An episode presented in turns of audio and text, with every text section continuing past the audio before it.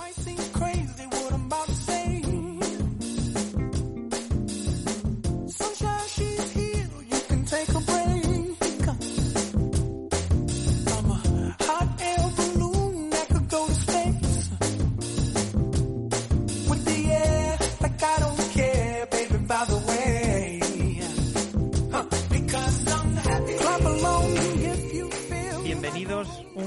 Más a Muy Capaces, un espacio positivo y estimulante en LGN Radio, en el que lo más importante son las capacidades que nos hacen únicos. Todos tenemos rasgos que nos hacen ser especiales y en general es fácil de reconocer. Pero si esas capacidades no se han desarrollado lo suficiente, en Fundación Esfera nos encargamos de hacerlo, logrando que surjan aún más habilidades. No queremos poner límites y nos encanta sorprender con diferentes iniciativas, por eso queremos compartir con los demás aquello que nos hace diferentes, especiales, inconfundibles. Lo recuerdo en cada programa, tenemos mucho que aprender de las personas con discapacidad intelectual, de su forma de afrontar las dificultades, de vivir con intensidad cada momento, de pararnos a reflexionar.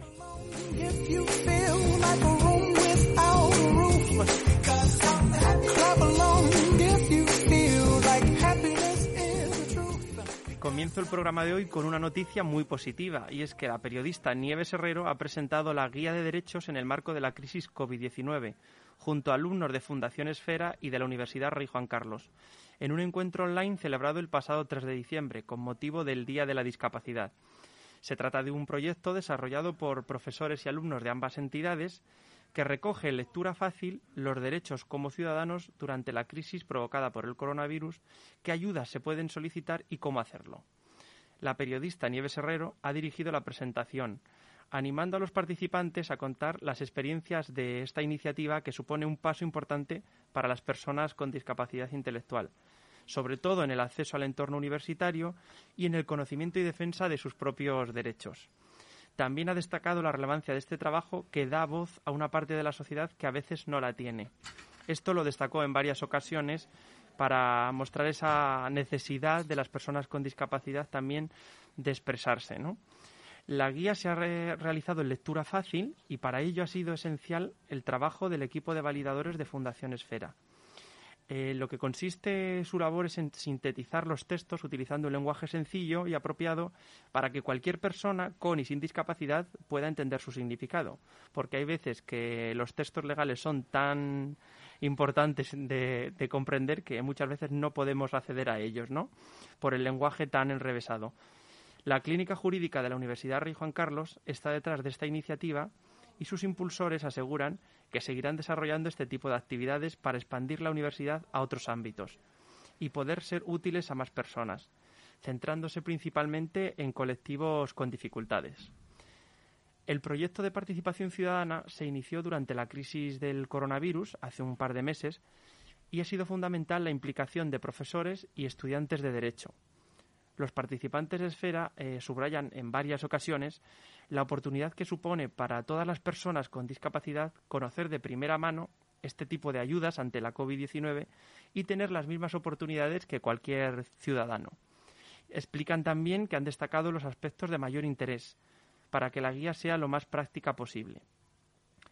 Eh, por su parte, Marta Albert, que es la directora de la Clínica Jurídica de la Universidad Rey Juan Carlos, subrayaba que la existencia de materiales jurídicos accesibles cognitivamente nos, eh, les parece clave para la integración efectiva de las personas con discapacidad. Hacer el derecho comprensible a las personas más vulnerables de nuestra sociedad, no solo a aquellas con discapacidad, sino que es uno de los objetivos básicos. Y hoy me acompaña en el programa, hablando también de integración e inclusión, Dori Chapeta, que es profesora en varios talleres de la Fundación Esfera. Buenos días, Dori. Hola, buenos días, Jesús. Y bienvenida al programa de Muy Capaces. Muchas gracias. Si te parece, te voy a poner una canción porque te veo hoy poco motivada. no, para nada, todo Y luego nos hablas de los talleres. Perfecto, perfecto.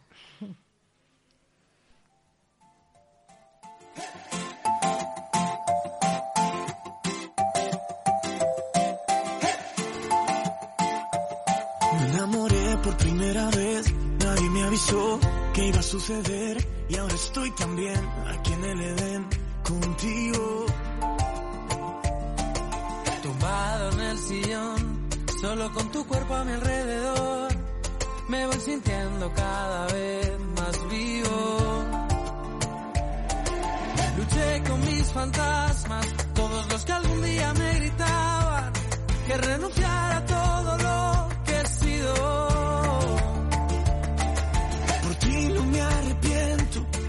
No tiro las llaves, practico el momento. Tú me alimentas los cinco sentidos. Yo quiero estar borracho,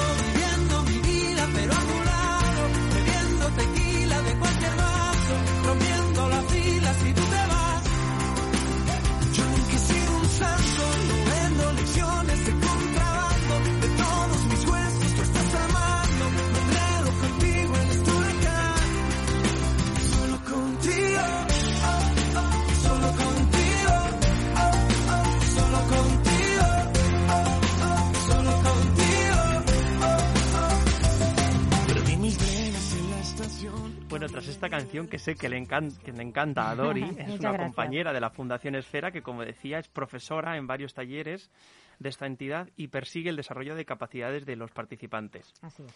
Estuviste hace unas semanas y hablamos del taller, por ejemplo, de, de sí. del taller de relajación, y hoy me gustaría destacar otro que me parece interesante y que nos cuentes un poco más, que es la arteterapia.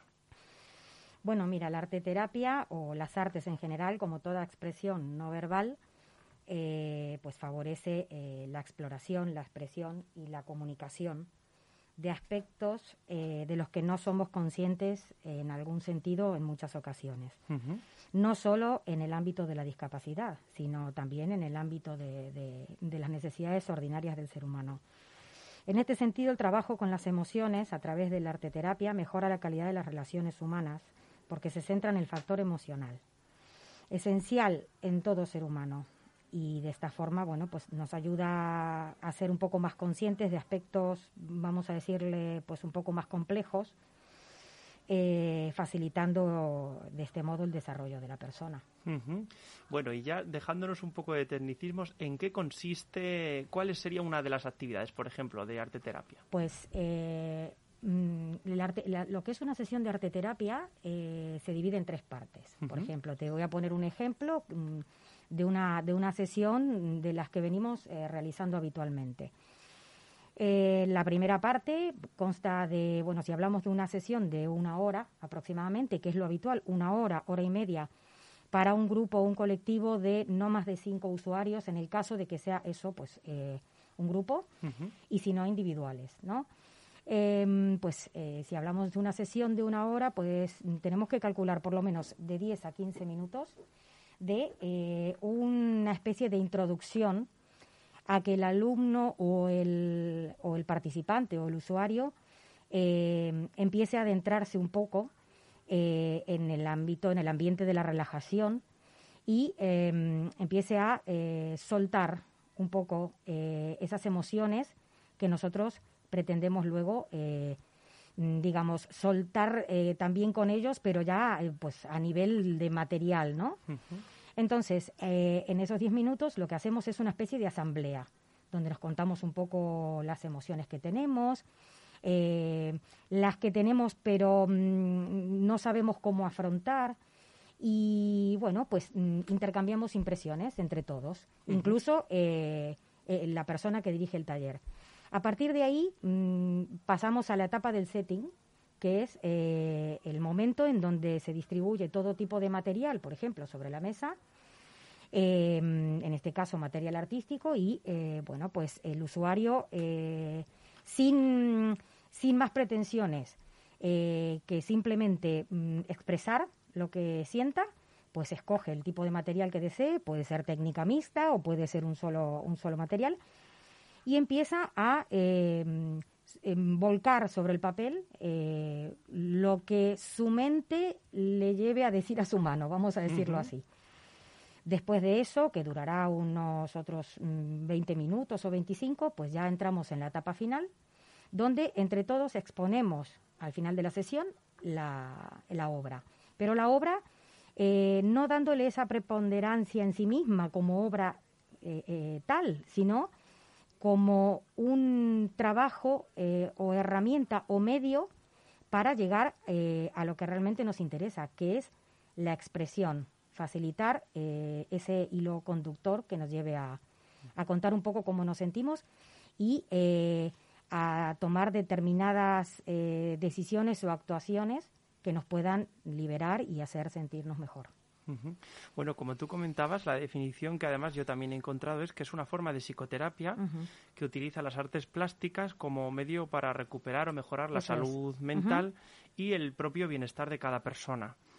Y se trata al final de un, de un tipo de psicoterapia que utiliza diferentes disciplinas artísticas, ¿no? Eh, hablamos de los beneficios para las personas con necesidades ordinarias, pero Sí. ¿estos beneficios son superiores en el caso de las personas con discapacidad? Eh, sí, pueden llegar a ser superiores en el sentido de que las personas con algún tipo de discapacidad intelectual, incluso física, eh, lo necesiten de alguna forma eh, más tangible. Eh, entonces, eh, claro, por ejemplo, mm, te voy a poner un, un ejemplo muy simple. Eh, hay gente que necesita tomar medicación. Pues se ha demostrado claramente que en procesos de duración de cierto tiempo razonable de este tipo de terapias alternativas, pues se ha mejorado la, la condición, la condición de vida y la condición eh, de salud de estas personas, claro. ¿Y tú cómo lo ves en los participantes, por ejemplo, de Fundación Esfera? En los participantes de Fundación Esfera eh, yo lo he visto pues altamente positivo, altamente positivo, porque además eh, ellos ya llevan eh, varios años haciéndolo. Llevan, este es el sexto año en que estamos desarrollando este tipo de sesiones. Y además, en este caso, eh, pues tenemos la añadidura de que ellos saben cómo es el funcionamiento de las sesiones. Entonces es como que va de una forma sistemática, rodada. Fluido, ¿no? Y además son tan conscientes de los beneficios que les aporta que, mm, que ellos mismos eh, van planteando cambios innovadores que realmente nos dejan a veces muy sorprendidos y, y, y, por supuesto muy orgullosa de todos estos avances que ellos están teniendo. ¿Hay alguna novedad en este tipo de terapia? Sí, la novedad, bueno, eh, dependiendo de, de qué vertiente hablemos, ¿no? Eh, nosotros trabajamos siempre lo que es la terapia gestáltica. Y mm, sí, pues eh, la novedad mm, casi siempre va asociada a otro tipo de, de artes. ¿En qué consiste ese tipo de terapia que has nombrado ahora mismo? La terapia gestáltica deja mucha libertad, mucha libertad eh, al, al usuario en este caso, ¿no? De- va- nos centramos en las sesiones de, de arte terapia que damos en la fundación. Eh, entonces no sigue unos, prato- unos patrones reglamentarios, sino que, mm, pues eso, deja un poco rienda suelta, sí dando unas pautas, pero mm, mucho menos intensas o estrictas o estructuradas eh, que sí se pueden hacer a lo mejor en otro tipo de, de terapia. Y para ellos creo que esto es fundamental, porque además, eh, sin querer perseguirlo, como te decía antes, hemos notado eh, cantidad de aptitudes artísticas que mm, en algunos casos eh, fue una gran sorpresa, una grata ¿En sorpresa. qué se plasma al final ese tipo de...? Porque al final de toda esa sesión, ¿no? Eh, terminas con algún tipo, por ejemplo, cuadro o otro objeto, o cómo sería. En ocasiones sí, pero eh, convengamos que, como te decía, no siempre es eh, el objetivo final.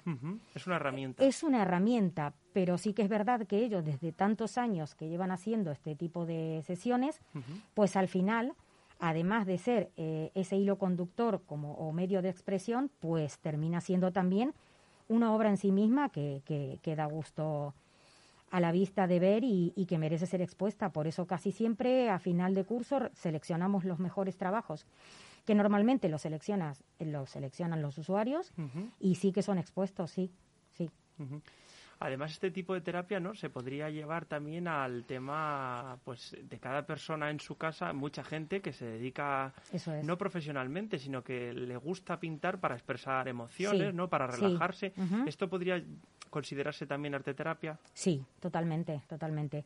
Partamos desde la base que, en que todo lo que puedas hacer con tus manos, eh, no necesariamente, como te digo, con un final artístico, eh, es un método de descarga, ¿no? Entonces, todo lo que tú puedas hacer para, y dándole forma, eh, como a ti te venga eh, a la mente sin querer seguir un patrón, eh, desde el momento en que coges a lo mejor un- una pieza de barro o coges un lienzo o coges un papel y unas acuarelas, ya estás dando riendas sueltas a, a- a ese tipo de terapia. Eh, siempre, en todo caso, está relacionado con la relajación. Lo que sí es importante es tener en cuenta, pues, eh, a lo mejor, eh, qué tipo de puntos eh, son convenientes eh, desarrollar en ese ambiente donde queremos propiciar esa terapia en casa.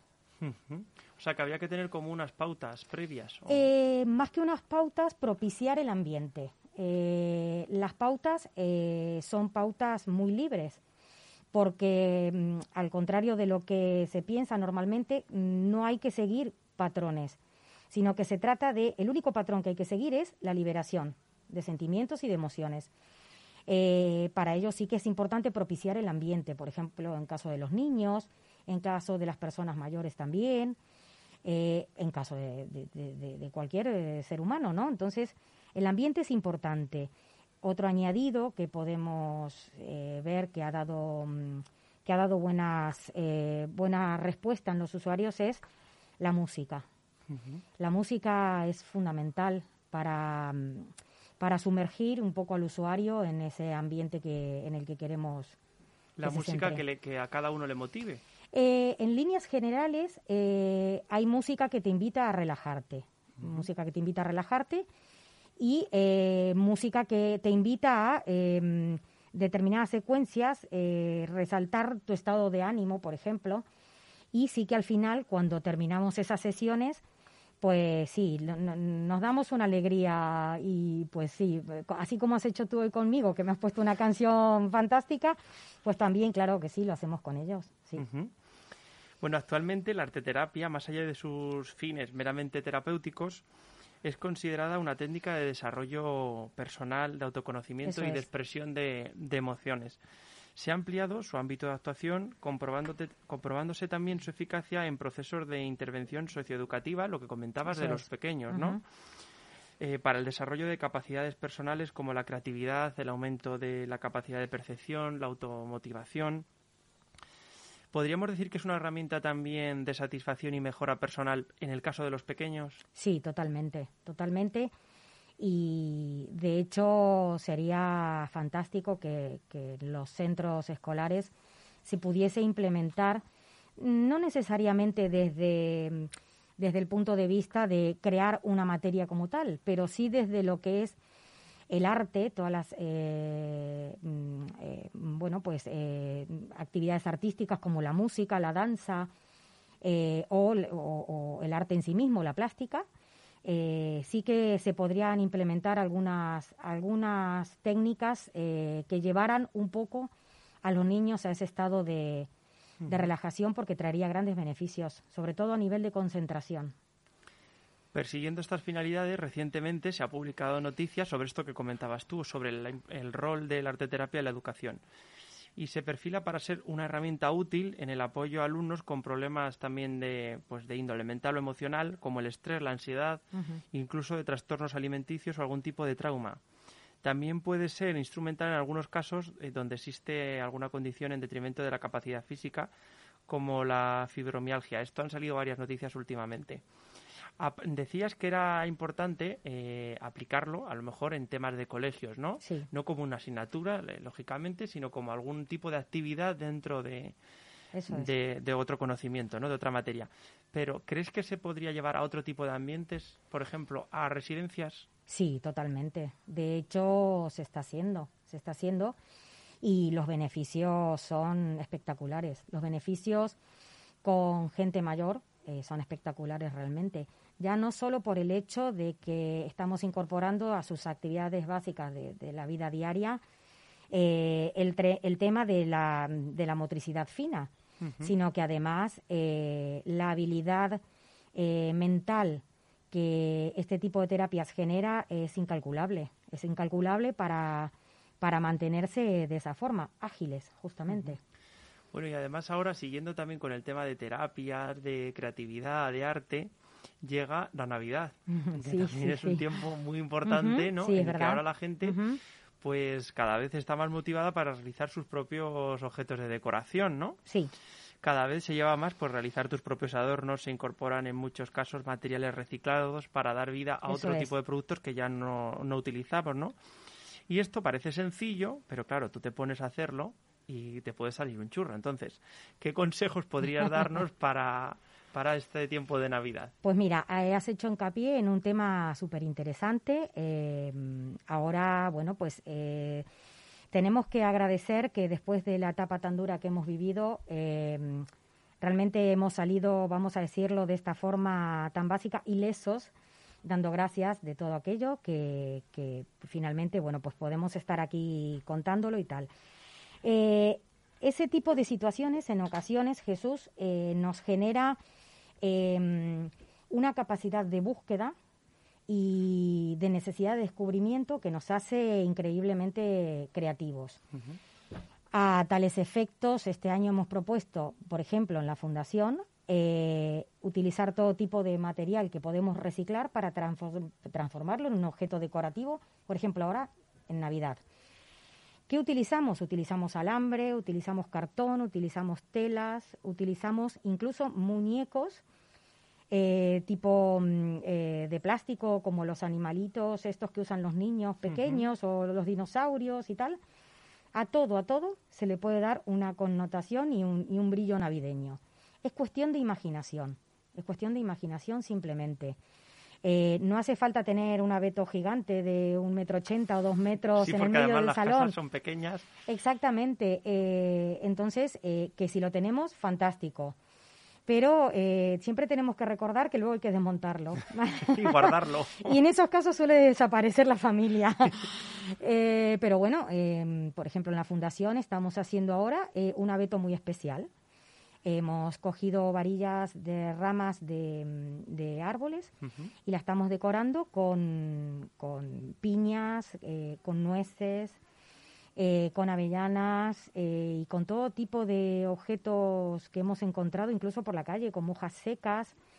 Y bueno, simplemente hemos utilizado algún tipo de pintura dorada y ya está. La cuestión es, en algunos casos, no sobrecargar. A veces la belleza se encuentra en lo más sencillo y mm, nos complicamos demasiado la vida y, y realmente mm, al final carece eso un poco de, de, de una imagen despejada de lo que queremos mostrar, que la, la Navidad debe ser algo sencillo. Bueno, ¿te animarás a mostrar cómo el proceso de cómo lo habéis hecho o algún tipo Por de supuesto. propuesta para que alguien claro, se anime a hacerlo claro, en su casa? Claro, por supuesto, sí, sí, sí. Te tomo Sí, la sí. palabra. Sí, sí, lo importante, ¿sabes qué es también, Jesús? Combinar bien los colores. Eso es importantísimo para, para el impacto visual que queremos dar. Eh, es es súper importante. Eh, bueno, hoy en día tenemos unos arreglos navideños que realmente nos dejan poco lugar a la imaginación, como son estos árboles que ya vienen con la luz incorporada. Ya que ya no tienes que hacer No nada. tienes que hacer nada. sacas y... Ya, pero eso nos roba un poco la magia de, esto tan bonito de querer hacerlo y querer montarlo y reunir a la familia alrededor de ese árbol, ¿no? Porque al final la idea es esa. Eh, pero bueno, si combinamos bien los colores y, y no nos excedemos eh, en cantidad de objetos y material, puede quedar algo muy bonito. Por ejemplo, yo mi, mi consejo, eh, azul y plata es, es una combinación eh, súper fina, delicada y que siempre ha quedado muy bien. Rojo y dorado. Y luego ahora lo que se lleva muchísimo es el color beige, el blanco y el dorado. Eso es la Navidad del 2020. Las últimas tendencias, Las ¿no? últimas tendencias. Y todo rústico. Una Navidad rústica.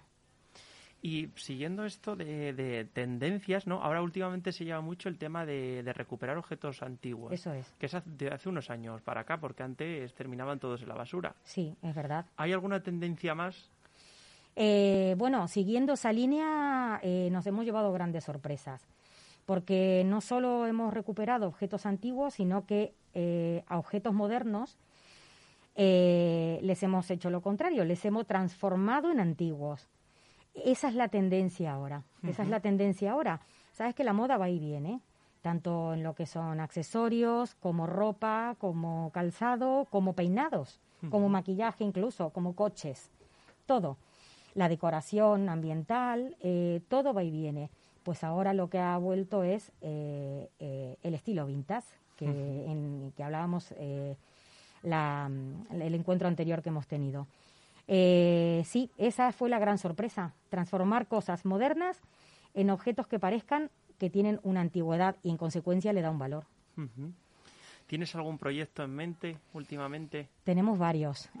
¿Nos los puedes contar? Sea Tenemos unas muchos. pinceladas. Sí, te voy a contar eh, eh, uno que, que para mí es muy importante porque para los usuarios lo es en la fundación, que es eh, este tipo de proyectos sentado, sentado en la Navidad, ¿no? Y mm, están haciendo pues muchísimas cosas, están haciendo un fotocall gigante que ha denotado muchísimo trabajo y esfuerzo por parte de ellos eh, teniendo siempre que incluso rotar, porque ya sabes que con las medidas de seguridad que tenemos que, que cuidar, pues es un poco más complicado, pero lo han hecho de una forma muy entusiasmada, le han puesto eh, mucho, mm, mucha ilusión y finalmente han recreado pues eh, la casa de Papá Noel por dentro. Ay, qué bonito. Así que yo creo que eso eh, va a dar un, un gran impacto de, eh, y unas pinceladas generales de- del tipo de trabajo que ellos son capaces de hacer. ¿Esto se va a utilizar para el evento navideño? Eso es, eso se va a utilizar para el evento navideño y lo van a poder disfrutar pequeños, mayores, familias, amigos, toda, toda la gente que quiera venir. Bueno, no hemos hablado todavía del evento navideño. La próxima semana ya lo Eso es, contaremos bien. estupendo. Para dar la Sí, sorpresa. perfecto. Pero bueno, como pista está bien, ¿eh? Bueno, pues eh, no digo más entonces, si tiene que ser una pista se queda ahí. Pues nada, Doris, no sé si quieres comentar alguna cosa más. Simplemente mm, daros las gracias a LGN Radio por darnos este espacio en el que podemos dar a conocer eh, pues el trabajo de, de las personas con discapacidad y, y, por qué no, a través de ello, la ilusión que le ponemos en todo esto nosotros eh, y todos nuestros compañeros que día a día trabajan para que esto sea cada vez eh, más útil y, y mejor. Y mejor. Pues muchísimas gracias por acompañarnos. Gracias a vosotros. Y os animo a todos a seguirnos en las redes sociales, que siempre lo recordamos. Además, eh, hace unos minutos hemos dado a conocer el ganador del, del concurso de fotografía, que además ha tenido este año mucha repercusión en tema de redes sociales, principalmente en Facebook. Y nada, a todos eh, animaros. eh, la página es arroba esfera fundación faz y en el caso de Twitter e Instagram, arroba esfera fundación. Disfrutad del jueves y os espero la próxima semana. Saludos a todos. Ah, saludos, hasta luego. Pero a tu lado, bebiendo tequila de cualquier